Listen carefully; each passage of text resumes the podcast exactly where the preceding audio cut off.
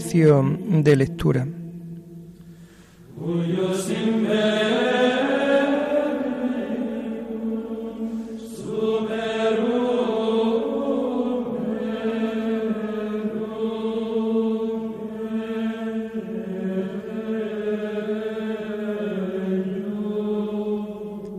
Comenzamos el oficio de lectura de este jueves 10 de noviembre del año 2022, día en que la Iglesia celebra la memoria obligatoria de San León Magno, Papa y Doctor de la Iglesia. Nació en la región de Toscana y en el año 440 fue elevado a la cátedra de Pedro, ejerciendo su cargo como un verdadero pastor y Padre de las almas. Trabajó intensamente por la integridad de la fe. Defendió con ardor la unidad de la Iglesia. Hizo lo posible por evitar o mitigar las incursiones de los bárbaros, obras que le valieron con toda justicia el apelativo de Magno. Murió el año 461 hacemos el oficio propio de este día.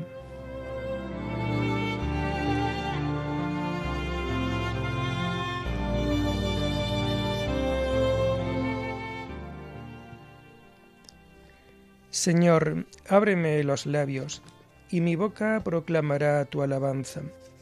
Gloria al Padre y al Hijo y al Espíritu Santo, como era en el principio, ahora y siempre, por los siglos de los siglos. Amén. Aleluya. Venid, adoremos al Señor, fuente de la sabiduría. Venid, adoremos al Señor, fuente de la sabiduría. Aclama al Señor tierra entera. Servid al Señor con alegría. Entrad en su presencia con vítores. Venid, adoremos al Señor, fuente de la sabiduría. Sabed que el Señor es Dios, que Él nos hizo y somos suyos, su pueblo y oveja de su rebaño. Venid, adoremos al Señor, fuente de la sabiduría. Entrad por sus puertas con acción de gracias, por sus atrios con himnos, dándole gracias y bendiciendo su nombre. Venid, adoremos al Señor, fuente de la sabiduría. El Señor es bueno su misericordia es eterna, su fidelidad por todas las edades. Venid, adoremos al Señor, fuente de la sabiduría. Gloria al Padre y al Hijo y al Espíritu Santo, como era en el principio, ahora y siempre, por los siglos de los siglos. Amén. Venid, adoremos al Señor, fuente de la sabiduría.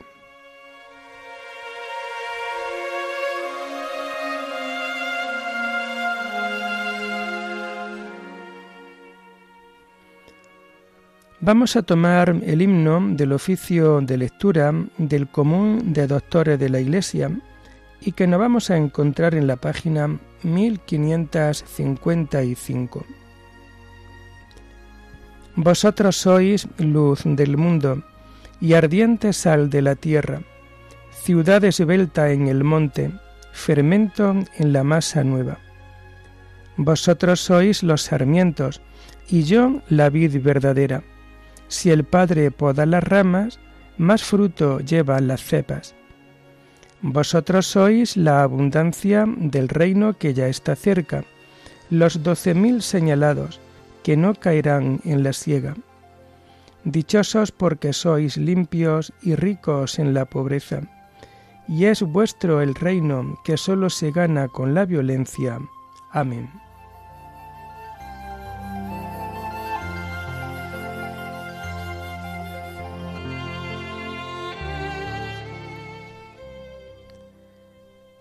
Tomamos los salmos del oficio de lectura del jueves de la cuarta semana del Salterio y que vamos a encontrar a partir de la página 984.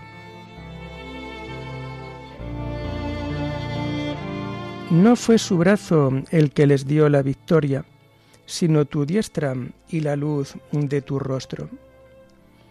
Oh Dios, nuestros oídos lo oyeron, nuestros padres nos lo han contado. La obra que realizaste en sus días, en los años remotos. Tú mismo con tu mano desposeíste a los gentiles y los plantaste a ellos, trituraste a las naciones y los hiciste crecer a ellos. Pero no fue su espada la que ocupó la tierra, ni su brazo el que les dio la victoria, sino tu diestra y tu brazo y la luz de tu rostro, porque tú los amabas. Mi rey y mi Dios eres tú, que da la victoria a Jacob.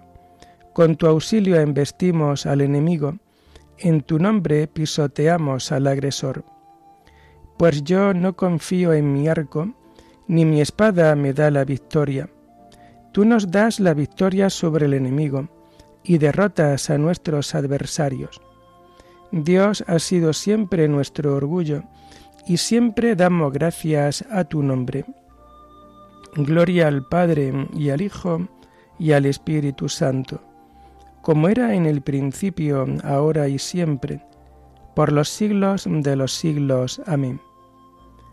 No fue su brazo el que les dio la victoria, sino tu diestra y la luz de tu rostro.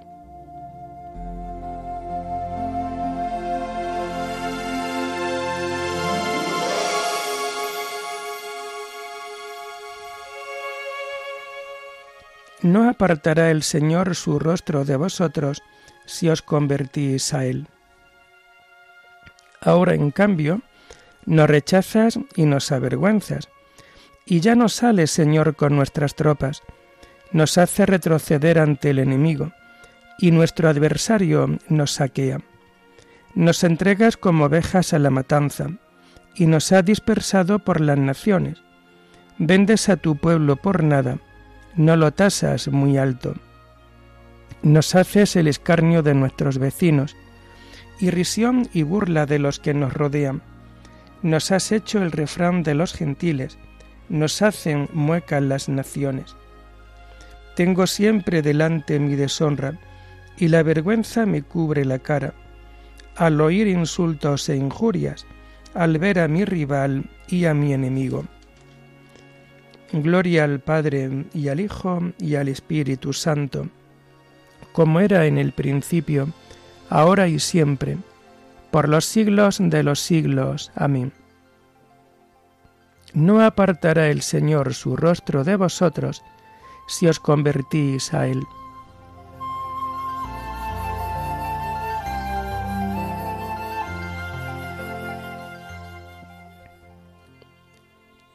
Levántate, Señor, no nos rechaces más. Todo esto nos viene encima sin haberte olvidado, ni haber violado tu alianza, sin que se volviera atrás nuestro corazón, ni se desviaran de tu camino nuestros pasos. Y tú nos arrojaste a un lugar de chacales, y nos cubriste de tinieblas. Si hubiéramos olvidado el nombre de nuestro Dios, y extendido las manos a un Dios extraño. El Señor lo habría averiguado, pues Él penetra los secretos del corazón. Por tu causa nos degüellan cada día, nos tratan como ovejas de matanza. Despierta, Señor, ¿por qué duermes? Levántate, no nos rechaces más. ¿Por qué nos escondes tu rostro y olvidas nuestra desgracia y opresión? Nuestro aliento se hunde en el polvo, nuestro vientre está pegado al suelo. Levántate a socorrernos, redímenos por tu misericordia. Gloria al Padre y al Hijo y al Espíritu Santo, como era en el principio, ahora y siempre, por los siglos de los siglos. Amén. Levántate, Señor, no nos rechaces más.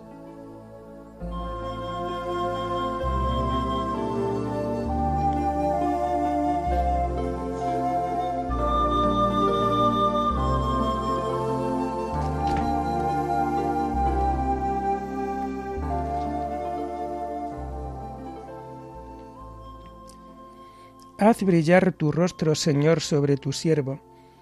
Enséñame tus leyes. Tomamos la primera lectura del jueves de la trigésimo segunda semana del tiempo ordinario y que encontramos a partir de la página 408. Está tomada del libro del profeta Daniel. Plegaria y visión de Daniel. El año primero de Darío, hijo de Asuero, medo de linaje y rey de los caldeos, el año primero de su reinado, yo, Daniel, leía atentamente en el libro de las profecías de Jeremías el número de años que Jerusalén había de quedar en ruinas. Era setenta años. Después me dirigí al Señor Dios, implorándole con oraciones y súplicas, con ayuno, sayal y ceniza. Oré y me confesé al Señor mi Dios. Dios mío, Inclina tu oído y escúchame. Abre los ojos y mira nuestra desolación y la ciudad que lleva tu nombre, pues al presentar ante ti nuestra súplica, no confiamos en nuestra justicia, sino en tu gran compasión. Escucha, Señor, perdona, Señor, atiende, Señor, actúa sin tardanza, Dios mío, por tu honor, por tu ciudad y tu pueblo, que llevan tu nombre. Aún estaba hablando y suplicando y confesando mi pecado y el de mi pueblo Israel, y presentando mi súplica al Señor mi Dios en favor de su monte santo. Aún estaba pronunciando mi súplica cuando aquel Gabriel que había visto en la visión llegó volando hasta mí a la hora de la ofrenda vespertina. Al llegar me habló así. Daniel, Acabo de salir para explicarte el sentido. Al principio de tus súplicas se pronunció una sentencia, y yo he venido para comunicártela, porque eres un predilecto. Entiende la palabra, comprende la visión. Setenta semanas están decretadas para tu pueblo y tu ciudad santa, para encerrar el delito, sellar el pecado, espiar el crimen, para traer una justicia perenne, para sellar la visión y al profeta, y ungir el lugar santísimo. Has de saberlo y comprenderlo.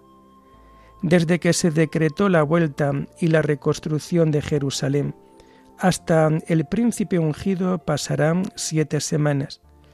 Durante setenta y dos semanas estará reconstruida con calle y fosos, en tiempos difíciles. Pasadas las setenta y dos semanas, matarán al ungido inocente. Vendrá un príncipe con su tropa y arrasará la ciudad y el templo. El final será un cataclismo y hasta el fin están decretadas guerra y destrucción. Hará una alianza firme con muchos durante una semana durante media semana hará cesar ofrenda y sacrificios, y pondrá sobre el altar el ídolo abominable, hasta que el fin decretado le llegue al destructor.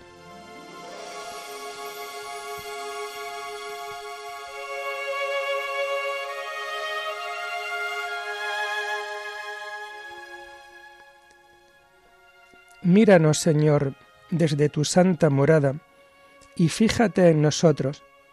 Inclina, Dios mío, tu oído y escucha. Abre los ojos y mira nuestra aflicción. Dios de los ejércitos, restauranos, que brille tu rostro y nos salve. Abre los ojos y mira nuestra aflicción.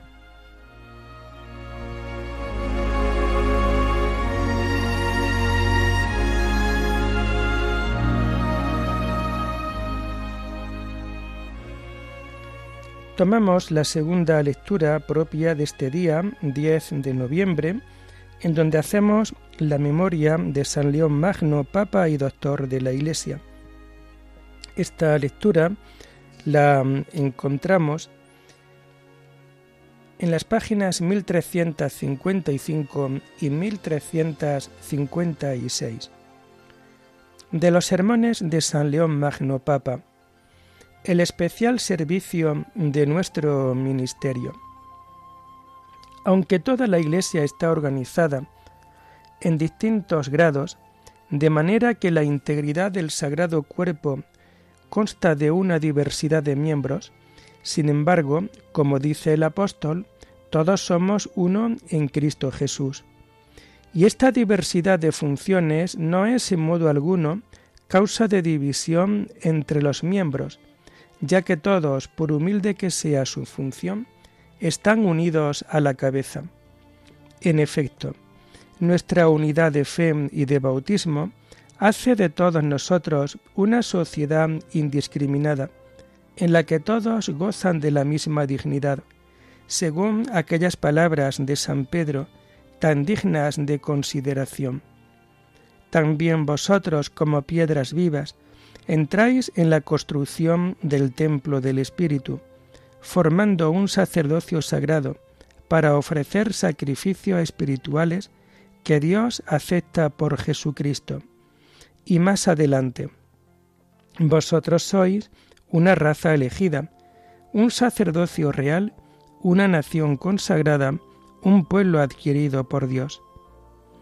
La señal de la cruz hace reyes a todos los regenerados en Cristo, y la unción del Espíritu Santo los consagra sacerdotes. Y así, Además de este especial servicio de nuestro ministerio, todos los cristianos espirituales y perfectos deben saber que son partícipes del linaje regio y del oficio sacerdotal. Que hay más regio que un espíritu que sometido a Dios rige su propio cuerpo, y que hay más sacerdotal que ofrecer a Dios una conciencia pura y las inmaculadas víctimas de nuestra piedad en el altar del corazón. Aunque esto, por gracia de Dios, es común a todos, sin embargo, es también digno y laudable que os alegréis del día de nuestra promoción, como de un honor que os atañe también a vosotros, para que sea celebrado así en todo el cuerpo de la Iglesia, el único sacramento del pontificado, cuya unción consecratorias se derrama ciertamente con más profusión en la parte superior, pero desciende también con abundancia en las partes inferiores. Así pues, amadísimos hermanos, aunque todos tenemos razón para gozarnos de nuestra común participación en este oficio, nuestro motivo de alegría será más auténtico y elevado si no detenéis vuestra atención en nuestra humilde persona, ya que es mucho más provechoso y adecuado elevar nuestra mente a la contemplación de la gloria del bienaventurado Pedro y celebrar este día solemne con la veneración de aquel que fue inundado tan copiosamente por la misma fuente de todos los carismas. De modo que, habiendo sido el único que recibió en su persona tanta abundancia de dones, nada pasa a los demás si no es a través de él. Así, el Verbo hecho carne habitaba ya entre nosotros, y Cristo se había entregado totalmente a la salvación del género humano.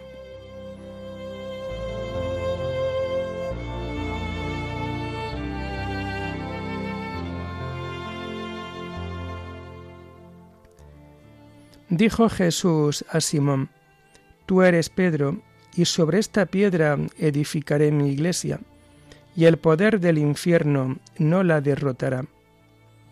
Dios la ha fundado para siempre, y el poder del infierno no la derrotará.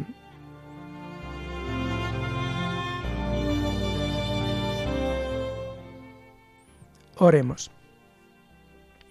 Oh Dios, tú que no permites que el poder del infierno derrote a tu iglesia fundada sobre la firmeza de la roca apostólica. Concédele por los ruegos del Papa San León Magno permanecer siempre firme en la verdad para que goce de una paz duradera. Por nuestro Señor Jesucristo, tu Hijo, que vive y reina contigo en la unidad del Espíritu Santo, y es Dios por los siglos de los siglos. Bendigamos al Señor, demos gracias a Dios.